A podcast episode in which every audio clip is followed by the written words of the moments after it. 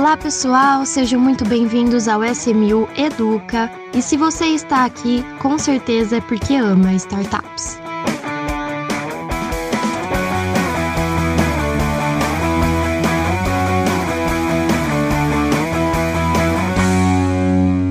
Hoje nós estamos aqui com um convidado mais que especial para a SMU, o nosso mais recente parceiro, Fernando Seabra. Tudo bem, Fernando? Tudo ótimo, obrigado Marília pelo convite, obrigado Rodrigo mais uma vez. Agradeço estar aqui com vocês e dando continuidade à nossa grande parceria, é, uma vez que a cada 15 dias a gente faz a live SMU by Fernando Seabra, hoje participando aqui do podcast com vocês. Isso mesmo. Nós também estamos com o Rodrigo, CEO da SMU. Tudo bem, Rodrigo? Olá, Marília. Olá, Fernando, tudo bem? Prazer recebê-lo aqui, grande honra e dando continuidade realmente, como você mesmo disse, ao projeto, né? Mais uma etapa. Vamos aqui no nosso SMU Educa, dentro do, do nosso conhecimento aí, compartilhar, né, para os nossos investidores, nossos empreendedores, né, e entusiastas sobre esse universo incrível aí de inovação, investimento e empreendedorismo. Então, tô animado, vai ser uma grande live. Exatamente. Vamos lá então, Fernando. A gente queria saber, ouvir de você, primeiro de tudo, um pouco da sua trajetória, da sua história. Conta aí pra gente então um pouquinho disso, dos seus cursos e dos seus trabalhos. Vamos lá. Eu sou um cara das antigas, tá?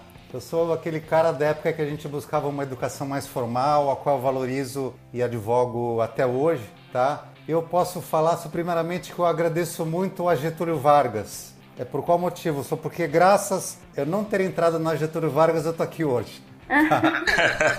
Só porque como eu não entrei na Getúlio Vargas, eu fui fazer direito na PUC, que eram as duas faculdades que eu queria, e eu falei, eu vou me prometer depois um tal de um MBA, que é uma coisa que não existia no Brasil, nos anos 90 e depois eu fui para os Estados Unidos fazer um MBA, então eu comecei fazendo direito, sendo que eu nunca quis ser advogado, foi pela formação mesmo que eu achei espetacular fui para os Estados Unidos, fiz especialização na UC Berkeley, me preparei, fiz um MBA é na Peter Drucker School of Business, foi aluno do Peter Drucker, um cara aí que é um ícone, o pai da gestão moderna. Nossa, que é, privilégio, Fernando. Privilégio, que privilégio, era demais. Peter a gente fazia é umas é aulas aos sábados, que eram aulas só de case study, ele falando do, é, dos casos, assim, era o sábado inteiro de aula com ele no auditório, só genial. E dali depois voltei para o Brasil, comecei a trabalhar com tecnologia já nos Estados Unidos, trabalhei nos Estados Unidos, trabalhei no Panamá, morei na França, morei na Suíça, Brasil, Estados Unidos, morei mundo afora. E quando eu voltei ao Brasil, eu comecei a trabalhar com tecnologia e com marketing esportivo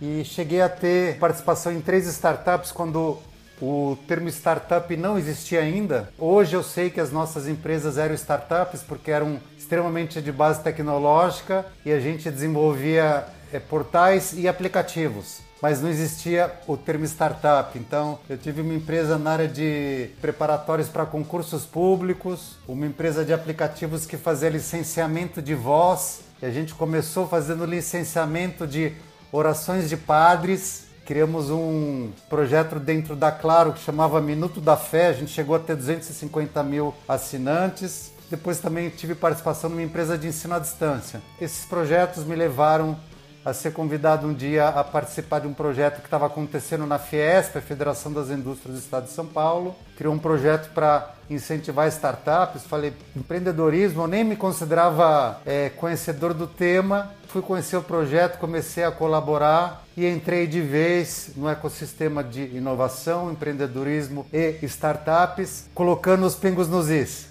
Né? Então aquilo que eu não dava nome antes, eu comecei a dar nome, comecei a gerar conteúdo. Entre seis e sete anos atrás, o meu chefe na Fiesp me convidou para dar a primeira palestra. Eu não sabia nenhum conteúdo, nunca nem tinha dado palestra. E hoje eu prefiro falar para mil pessoas do que falar para dez. Eu me sinto mais à vontade com grandes multidões. Adoro compartilhar conhecimento com as pessoas, entendeu? E acabei me tornando hoje, então, mentor, professor de três MBAs. Participo da banca do, é, é do Shark Tank Brasil há três anos. Há um ano e meio atrás gravei o reality show Planeta Startup só fui o mentor que estava na frente das câmeras, que gravamos para a Band e passou na Sony também. Então, isso é basicamente o meu resumê aí corrido, mas para falar que eu sempre estive envolvido com tecnologia desde o fim dos anos 90, quando eu comecei lá nos Estados Unidos.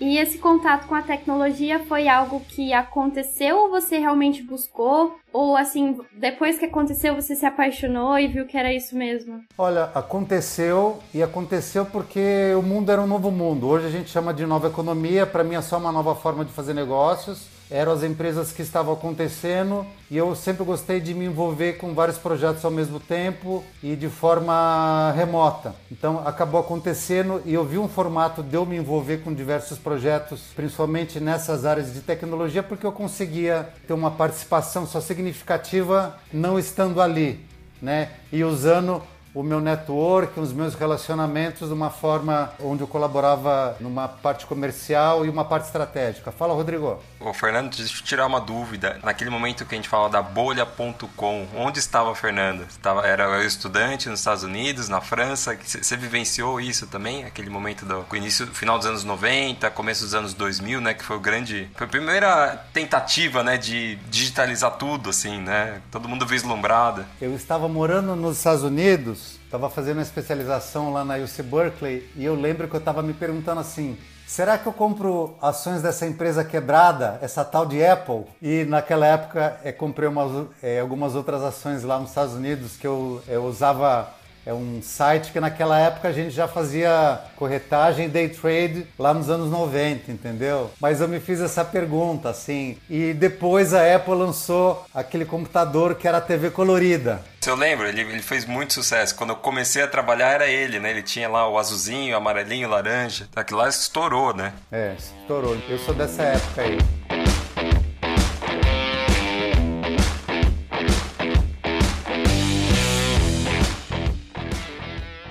Muito bacana. Você tocou nesse assunto de nova economia, para você é só uma nova uma nova forma de fazer negócios. O que você entende por negócios inovadores, que é algo que é muito é, discutido hoje, principalmente fazendo esse parênteses com startups. O que você entende por, por negócios inovadores? Eu vou um pouco na contramão do que grande parte dos empreendedores que me procuram tem como visão, Marília porque eu vejo assim que os empreendedores acham que um negócio inovador é uma ideia extremamente disruptiva que nunca ninguém teve. Né? E a gente sabe que a ideia não é o que vale mais, o que vale mais é a execução. E esse momento de quarentena mostrou para gente que inovação é, necessariamente não está na ideia, mas está em pegar uma ideia simples, atingir um novo modelo de público, criar um novo modelo de negócios, criar um novo modelo de receita e às vezes desenvolver um novo modelo de canal de vendas. Esses quatro modelos, público, negócios, receita e canal de vendas, é o que eu chamo na minha metodologia de SIM, Sistema Integrado de Monetização. Então, o quanto que uma plataforma como a RAP criou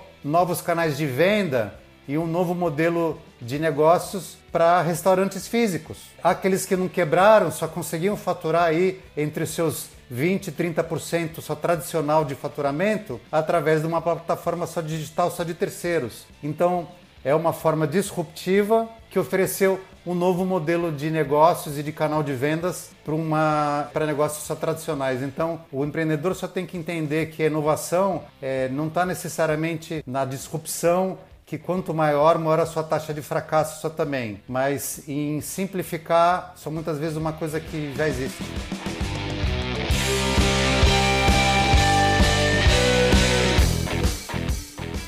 Ele falou palavras aí, né, Rodrigo, que a gente debate muito dentro da SMU. Essa questão de que uma ideia inovadora não é algo genial, que ninguém nunca viu, é só algo apresentado de uma maneira diferente que realmente vai fazer a diferença na vida das pessoas, né? Quem recebe bastante empreendedor, acho que já inevitavelmente já passou por uma situação como essa. Olha, eu tenho uma ideia aqui, mas eu não posso te contar. Então acabou a conversa, né? Se você tem uma ideia e não pode me contar, então fica com ela. O dia que você executá-la, talvez eu possa vê-la, né? Não, veja bem, mas eu vou te contar, né? A pessoa quer te falar, mas quer assim, fala, olha, legal, né? Ideias são sempre boas, mas pensa bem, né? O que vale realmente é a execução daquilo, né? E às vezes uma coisa que não existe ou nunca foi feita daquela forma, não necessariamente alguém nunca pensou naquilo. É porque às vezes aquela forma que está pensando não, não é tão inovadora ou não dá certo. Então, por isso que não é feito daquela forma. Então, vai estudar um pouquinho mais, tenta executar, faz seu MVP, segue ali, né, os testes, que acho que aí sim, minimamente você consegue ter uma ideia se aquela sua ideia realmente é, é tão inovadora. Mas eu tô muito com o Fernando, eu acho que realmente os incrementos, né, em negócios que já, já existem, você achar realmente pontos ali, você deu o exemplo aqui da Apple, né, o ponto do design, o ponto da facilidade de uso, né, o ponto que uma criança sabe utilizar. Faz um teste, pega um tablet Android, um iPad, entrega na mão da criança. Você vai ver qual que ela vai conseguir fluir e realmente é, mexer de uma forma muito mais fluida. Então acho que acho que tá aí, né? A inovação vem, vem, vem, mais desses, desses detalhes, saber resolver essas dores, mas de uma forma sofisticada. Não precisa reinventar a roda,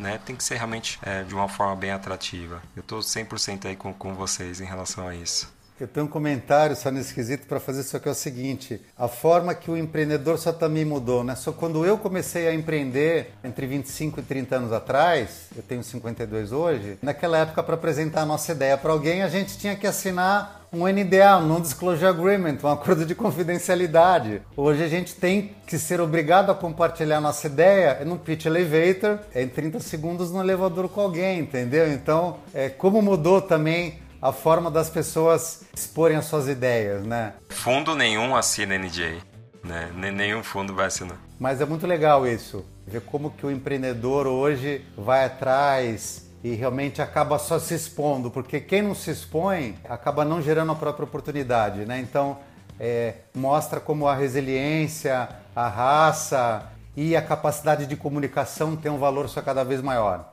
tirar uma casquinha aqui. Eu, eu, eu, sou muito fã do Peter Drucker, assim, né? Eu fiz administração também e gostava muito, gosto muito dele, né? Pena que ele faleceu, se não me engano, em 2005. E eu acho que, se não, não me engano, no, na Sociedade da Informação, ele, um dos últimos livros aí, papers dele, falava que a grande dificuldade é, não vai ser as empresas terem acesso à informação, né? Porque primeiro, pô, quem tem acesso à informação consegue gerir, consegue administrar, consegue controlar e consegue tocar bem o seu negócio. Mas nós estamos entrando numa fase fase onde a grande dificuldade vai ser separar né, vai ter uma enxurrada de informação. Antes é, era difícil ter informação, agora é muito fácil ter informação. A dificuldade é separar o que é uma boa informação, uma informação útil, do que é ruído, do que é lixo. Né? E trazendo isso para o nosso mundo, eu acho que o, empreendedor e tanto o investidor também já, já tem acesso a muita coisa, né? coisa que eu, eu também comecei lá atrás, não tanto tão lá atrás, mas comecei já há um tempo, que não era tão fácil assim, né? buscar tantos modelos de negócio, tantos playbooks. Era coisa que eu tinha que ir na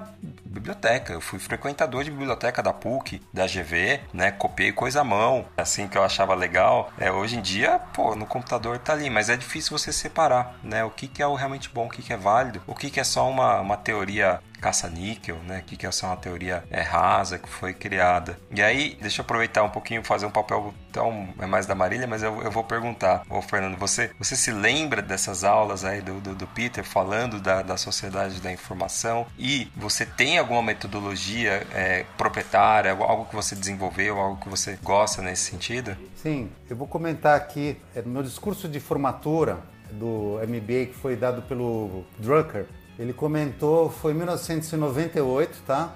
Ele comentou é, o quanto que o e-commerce ia mudar a nossa sociedade. E no Brasil a gente estava usando internet de escada, Mandic. Eu fui aluno e depois fui, fui professor assistente na aula de e-commerce lá na Drucker School. No ano seguinte que eu me formei, né? Acabei ficando mais seis meses na faculdade para ser professor é, adjunto na aula de e-commerce. E acompanhei a forma como ele estava vendo o mundo, espetacular, ele falando só dessa história da digitalização há 25 anos, 30 anos atrás. E eu lembro numa aula dele, pela primeira vez só falou o conceito do que era inovação, que eu fiquei até meio chocado. Ele falou: você tem que lançar o seu produto e serviço hoje tem que começar a matar ele amanhã, porque se você não mata, a sua concorrência vai matar e você vai perder o seu posicionamento de mercado. O cara me falou isso há 25 anos atrás, eu falei, pô, mas a gente quer lançar coisas, não quer matar as nossas coisas. Mas fez tanto sentido e é o básico que não é nada básico. Então, esse é o fundamento é do que é a tal da nova economia, entendeu? É se reinventar cada dia, é o processo de lean management, só de lean startup, é de, é de melhoria só contínua. Então, não é à toa que você tem uma formação acadêmica excepcional e tem o Drucker como ícone, só porque o que o cara escreveu e falou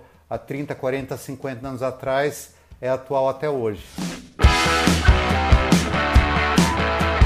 de fato esse dinamismo que, tudo, na verdade, no mundo vem vem tomando tem seus pontos fortes e tem seus pontos fracos, os pontos negativos, né? Ouvindo tudo isso que você tá, tá falando, Fernando, é, eu fiquei muito curiosa em ouvir de você que quais dicas você dá para tanto para empreendedores quanto para investidores que estão começando a entrar nesse mundo de startups. Vamos lá. É, eu tenho certeza que o Rodrigo está muito acostumado a ouvir uma frase de alguns empreendedores que chegam para a gente e falam assim, Marília, eu tenho aqui a ideia e o conceito para próximo unicórnio.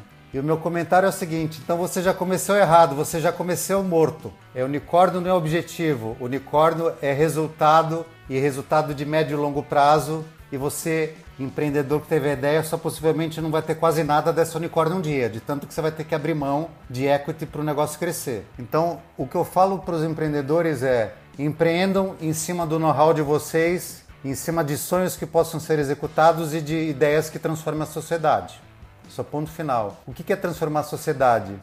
Pode ser a coisa mais simples como entregar pãozinho na porta da minha casa só todas as manhãs e não ter que me fazer ir até a padaria só todas as manhãs. É um novo modelo de negócios, associando e melhorando o negócio tradicional. Então essa é uma dica básica para é os empreendedores. Dica básica para os investidores. Aí sim, vocês devem buscar é, primeiro pessoas e pessoas que são capazes de executar com rapidez, agilidade e pessoas que são também capazes de entender que empresas são como filhos que a gente cria para o mundo. Em algum momento a gente tem que saber se distanciar dela. Se o investidor está com o empreendedor que vai ficar preso junto àquela ideia até os fins dos dias dela, é possivelmente aquele negócio não vai crescer só como ele merece e como o investidor gostaria que ele merece. E o investidor sim deve buscar ideias que possam ser unicórnios. o papel do investidor é ajudar só diversos empreendedores e levar smart money e ganhar junto com esses empreendedores, entendeu? Fernando, espetacular suas dicas, realmente eu, eu adorei. Eu acho que isso é algo que eu acredito muito, assim, que o investidor que investe, quando ele sai dos investimentos normais, ele, ele deve realmente tentar não investir só pelo ganho financeiro. Ele tem que investir porque ele acredita naquele negócio, ele tem que tentar ajudar, tem que trazer o smart money que você trouxe, que você mencionou, mas também tem, ele tem que saber a hora também e falar, não, é para vida, né? É tanto o investidor também, como o, o, o empreendedor.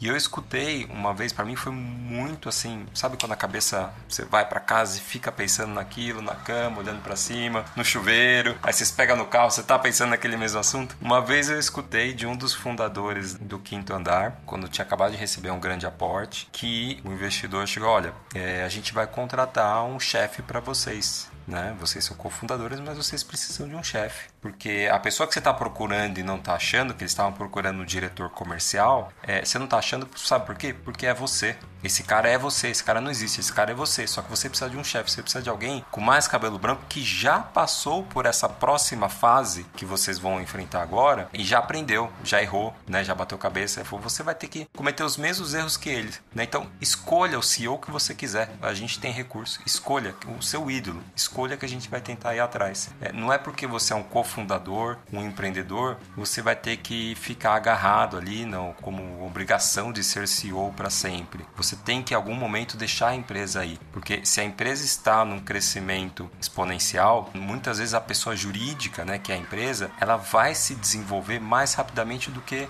a pessoa física está tocando ali. Você não vai conseguir acompanhar os seus estudos, nos seus aprendizados, a velocidade que a, startup está crescendo, porque ela está colocando dinheiro, está botando muita lenta, botou um turbo ali que está indo. Então tragam pessoas. Então eu achei fantástico. Realmente, em algum momento você tem que deixar. A empresa é, é para o mundo, é para é ajudar soluções para o mundo, não é sua. Verdade. E eu gosto muito também de comentar, Rodrigo, é que o empreendedor tem que entender que ao mesmo tempo a gente tem que vestir só dois chapéus. Quando a gente veste o chapéu da pessoa física, a gente tem que ver a importância de desenvolver aquilo que a gente tem de melhor. O que, que isso quer dizer? Eu sou um cara de humanas. Cara, eu não vou quebrar cabeça para entender finanças. Eu vou me desenvolver no que eu sou melhor em humanas, em relacionamento, em networking, em comunicação. E vou buscar o melhor cara de finanças para me apoiar. Quando eu tiro o chapéu da pessoa física e coloco o chapéu da pessoa jurídica, eu vou desenvolver onde eu sou pior. Porque é, é onde eu preciso igualar o que eu não tenho. É, não é à toa que a gente fala é, do mito do empreendedor, é o livro do Michael Gerber, que estudou mais de 20 mil empreendedores e chegou à conclusão que, na média, só todos nós empreendedores somos somente 10% empreendedores, 20% administrativo financeiro e 70% técnicos. A gente tem que igualar o nosso lado empreendedor com administrativo financeiro e técnico para a gente ter um padrão médio e conseguir executar de uma forma melhor. Então, chapéu pessoa física, é, chapéu pessoa jurídica e mito do empreendedor para você aí que está buscando dicas para empreender melhor e não perder o seu tempo, da sua família e principalmente de quem você convenceu para te ajudar na tua empresa, porque é sua responsabilidade fazer dar certo. Porque tem pessoas que acreditam no seu projeto, na sua missão e no teu sonho. Eu achei muito forte tudo isso que vocês trouxeram, porque eu tenho uma visão mais da comunicação, pelo fato de eu ser estudante de relações públicas, e eu via muito é, a missão a visão e os valores de uma empresa como extremamente necessárias, principalmente quando se diz respeito a funcionários e a públicos externos. Mas eu nunca tinha pensado em fazer essa relação com o empreendedor, porque assim, na minha cabeça eu tinha que era óbvio que o real motivo da empresa existir, mas muitas vezes é, é necessário escolher palavras certas que definam o real objetivo de uma empresa existir e o real lugar onde ela quer chegar, né? Então eu achei muito, muito forte tudo isso que vocês falaram e bem é bem importante, né? O Fernando falou agora, vai ser aquela coisa que eu falei, que eu vou ficar pensando no carro, no chuveiro, no banheiro. foi muito forte mesmo, foi muito legal.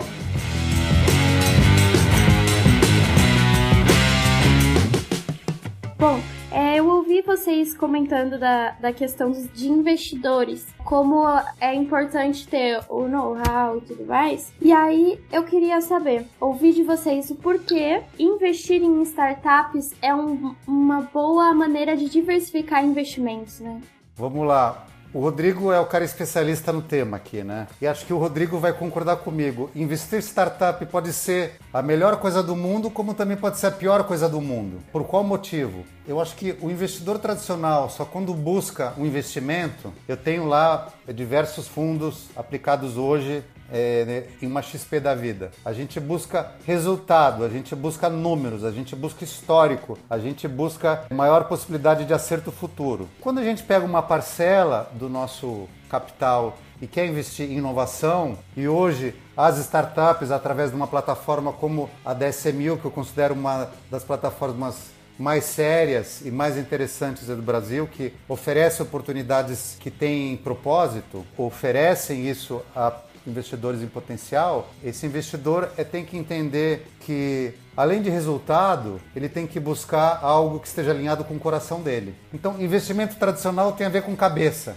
Investimento emocional é investimento em inovação, tem a ver com cabeça e com coração. Né? Por mais inovador que seja o negócio que você esteja investindo, eu acho que quem investe em inovação e quem busca investir em startup tem que entender que é um investimento de risco, sim. A gratificação não está necessariamente é no retorno financeiro, mas está no retorno da transformação e o quanto que você vai fazer parte ali daquele grãozinho de areia em um oceano para fazer aquela maré chegar e pegar a tartaruguinha lá na areia e levá-la lá para o oceano e não morrer no caminho, né?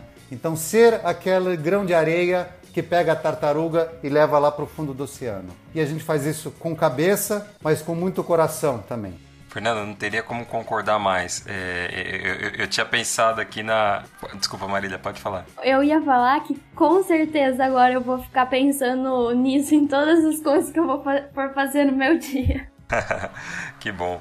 É, não, não, altíssimo nível mesmo, assim, é, acho que esse podcast aqui tá, tá no nível avançado ali de reflexão pós, né, ouvir. A hora que a Marília formulou a pergunta, eu lembrei da, da pirâmide de Maslow, né, das necessidades. E, e quando a gente entra aqui no internet banking ou numa corretora e olha os nossos investimentos, eu pelo menos tenho a impressão que eu estou tentando, né, satisfazer e, e desenvolver as minhas necessidades mais básicas da pirâmide de Maslow, que é garantir, né, ali o meu futuro, garantir a minha moradia, garantir meu padrão de vida, é, garantir minha família, quem depende de mim, né? Parece que eu estou um pouco mais ali abaixo na pirâmide. Quando eu olho ali o hall de investimentos, né? Eu estou procurando ali a melhor equação risco e retorno para o meu apetite, né, de como investidor. Quando eu começo a olhar investimento em startups, parece que eu pego aquela essa pirâmide e vou alguns níveis para cima. Eu não estou mais olhando só a minha necessidade ali de ter o retorno para ter mais dinheiro amanhã. Não, eu estou falando, pô, o que, que eu vou conseguir desenvolver, o que, que eu vou conseguir ajudar a desenvolver, ajudar a inovar, que vai me trazer uma satisfação pessoal muito grande ao ver que aquilo deu certo, né? Que vai trazer uma melhoria para aquela população, para aquele público, que eu falo, putz, eu ajudei a participar disso né? Eu ajudei nessa, nessa revolução. Eu acho que então está um nível acima, né? Quando a gente fala em investimento em startup, está um nível acima em relação realmente ao propósito. É, e aí ele pode ter um lado um pouco mais até é, é filantrópico, tá? Tem algumas startups que têm essa pegada um pouco mais ESG, ou mesmo não, pode não ter essa pegada e realmente causar uma grande modificação positiva na sociedade, né? E, além disso, você vai ter retorno, né? Nessas que derem certo. Então, assim, você acaba juntando um pouquinho, é a recompensa, né? Por ter feito isso. Então, acho que é, é muito alinhado nesse ponto, realmente. São, são coisas diferentes. E aí você tem que saber calibrar, né? Para você não é, se arriscar demais, é óbvio. Por isso que a base da pirâmide ela é maior. Então você vai ter que ter muito mais recursos, muito mais investimentos naquelas coisas que vão garantir a sua segurança, né? E ali, aquela cerejinha do bolo ali, é ali o que a gente fala ali, no máximo 10% do seu portfólio, né? Você alocar nisso e não mais do que isso para não estar tá correndo riscos desnecessários. Eu tenho um comentário, mas é, é nesse quesito que é o seguinte, sua Marília e Rodrigo. Acho muito importante o empreendedor entender também a necessidade de buscar no início da sua trajetória é, pessoas que se apaixonem pela sua ideia do ponto de vista do coração, mas do ponto de vista racional só também. Só por qual motivo isso? Porque muitas vezes o empreendedor acaba convencendo um investidor que não é um investidor profissional, que fica extremamente empolgado com a ideia, começa a vender equities iniciais em valuations é, extremamente inflacionados, o que mata o negócio logo no início, porque a hora que ele consegue ter acesso ao investidor profissional que se investe com coração, que nada mais é do que teses de investimento e networking específico em nichos de mercado, ele não consegue mais ter um valuation real para trazer alguém que realmente vai fazer o negócio dele alavancar. Ele morre na praia, né? Só porque ele foi ganancioso e achou que o negócio dele valia 5 milhões quando não era nada ainda, não passava de um PowerPoint. Isso é muito comum, muito comum. Eu vejo muito, Rodrigo vê muito. Então, empreendedor, saiba o seguinte: você tem que buscar capital efetivamente quando você precisa. Não só porque é legalzinho captar dinheiro com quem tem dinheiro, entendeu? Senão, às vezes, você dá uma perna e não vai conseguir aquela perna mecânica que você precisa. É, você vai ficar capenga pro resto da vida. Eu queria fazer uma pergunta para o Fernando, uma provocação, né? É, você tem essa, essa base, né, é, acadêmica, assim, fantástica, que eu também valorizo muito, eu também fiz MBA, estudei fora. E eu vejo ultimamente, né, no, principalmente no mundo do empreendedorismo é, e no mercado financeiro que eu também trabalhei, uma, um pouco de negação em relação à academia, né, um pouco de distanciamento, é, outras cursos surgindo, principalmente cursos é, online. Eu queria ver a sua opinião sobre isso, porque eu acredito muito no, nas duas coisas. Eu acho que elas são complementares, né? E, mas eu estou vendo muita negação em relação à, à base. Eu, eu, eu acabo pegando, às vezes, muito empreendedor que sabe todas as novas metodologias, etc. Mas falta base. E aí o falta base é, acaba criando uma dificuldade para aprender coisas novas no dia a dia. E a base é ali, é quando você aprende aquela coisa ali de, de matemática que para você não faz sentido nenhum e não vai fazer mesmo, mas você soube superar aquele desafio. Né? O aprendizado era saber superar aquele desafio. Eu queria a sua opinião sobre essa, esses novos cursos e tudo mais e a academia. Como é que você vê isso? Eu concordo totalmente. Eu sou, eu tô sempre é, tocando nesse assunto. Eu toquei numa entrevista ontem, outra hoje cedo. É o seguinte: existe uma negação, mas uma negação por poucas pessoas que estão falando mais no mundo e falando mais na mídia. O que ninguém fala é que grande parte dos fundadores das unicórnios brasileiras, que são 13, é, fizeram engenharia na Poli.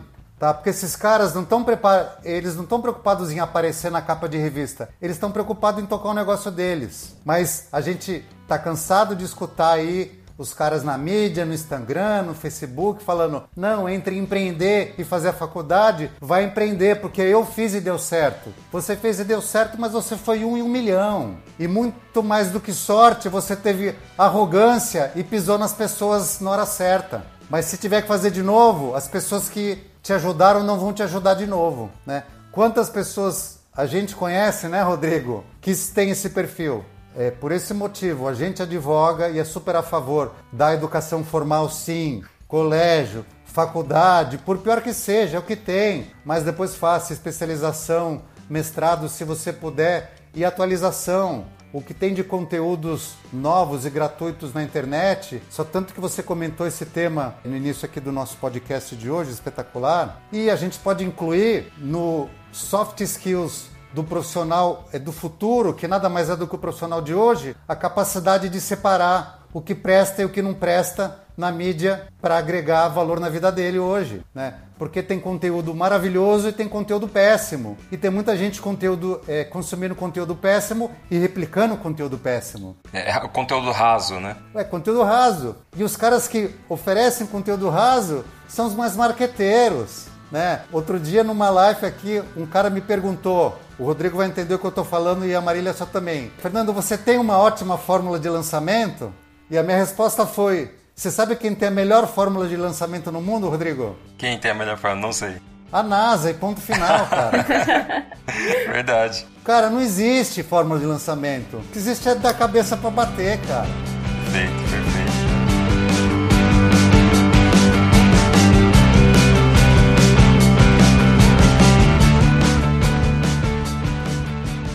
Nosso, nosso papo aqui tá muito rico, não dá vontade de parar. Por mim, eu ficaria várias e várias horas, mas temos que caminhar para os, para os finais, né? Então, vou chamar agora o nosso momento de QCMU. Para quem ainda não conhece, momento de QCMU são coisas que a gente fala para agregar o dia a dia de vocês, sem ter necessidade de relação com o tema que a gente debateu hoje. Eu vou começar, vou dar início dando uma dica para vocês de algo que eu venho acompanhando há pouco tempo, mas que eu tô simplesmente fã que é o portal de notícias Elas que Lucrem, que tem como CEO e idealizadora a Francine Mendes, né? Eu sou muito fã dela como pessoa e como mulher, mas o Elas que Lucrem é um portal de notícias que fala de tudo do cenário de inteligência financeira, emocional e fala de empreendedorismo, é, cita as histórias de sucesso. Então eu fico, dou essa dica aí para todo mundo, com destaque para as mulheres, mas os homens também. Uma dica muito boa para vocês acompanharem. Rodrigo, Fernando, a vez de vocês. Rodrigo, você tem uma dica SMU? Eu tenho uma dica. É, ainda não foi dada aqui, ela, ela, é até bem comum no mundo de, de startups, né? Mas acho que é a leitura obrigatória para quem está nesse mercado, que é o Zero to One, né? Do, do zero ao um que na verdade é do zero a um bilhão, do Peter Thiel, que foi um dos cofundadores da, do PayPal. E este livro ele traz assim, uma frase para mim que eu, eu tenho anotado ela aqui, que é, que é, para mim é, é sensacional. Ela ajuda muito a explicar essas empresas que estão mudando e conseguem sobreviver muitos anos ainda sem dar lucro, mas que na verdade elas estão construindo algo muito maior, né? algo muito mais revolucionário. Explica um pouquinho este modelo. Mas ele fala o seguinte: para a gente pensar muito grande né? Realmente a gente pensar grande quando realmente for empreender e fazer algo realmente para mudar a vida das pessoas. E por que ele, ele fala para fazer isso? É a hora que ele falou isso, eu falei, nossa, é muito verdade. Porque existe muito mais competição para fazer coisas medíocres do que coisas incríveis. Tem muito mais gente se batendo para fazer coisas medíocres, né? Ah, vou fazer mais um site, vou fazer mais uma plataforma assim, ou seja, coisas medíocres. Coisas realmente grandes, inovadoras, que realmente vão mudar o mundo, tem poucos. Então assim, pô, vai onde tem menos competição né? É difícil, é difícil, é o caminho mais longo, é o mais difícil, mais foda, mas com certeza é o que mais vai dar satisfação e retorno para a humanidade. Então, acho que esse livro, assim, é, é o que tem que começar, né, para quem quer entrar nesse mundo, é o Zero to One do Peter Thiel. Fernando, encerra para nós aí com, com chave de ouro. Vamos lá, eu vou sair um pouquinho da caixa e vou trazer um conteúdo que tem muito a ver com o que o Rodrigo falou, mas fora da caixa é o seguinte compartilhar com vocês um livro que eu estou lendo que fala o seguinte: talvez você deva conversar com alguém, uma terapeuta, o terapeuta dela e a vida de todos nós. Lembrem que o seu terapeuta sempre tem um terapeuta e o que ele passa só quando ele está sentado só do lado de lá da poltrona. Por que, que esse tema tem a ver com o que o Rodrigo acabou é, de falar? Porque o capítulo número um desse livro se chama Idiotas. A capacidade que a gente precisa ter para lidar com os idiotas na vida. E se a gente não tem, a gente nunca vai dar certo nem na vida pessoal, muito menos na profissional. E a gente tem que aprender a deixar eles, gente, para trás.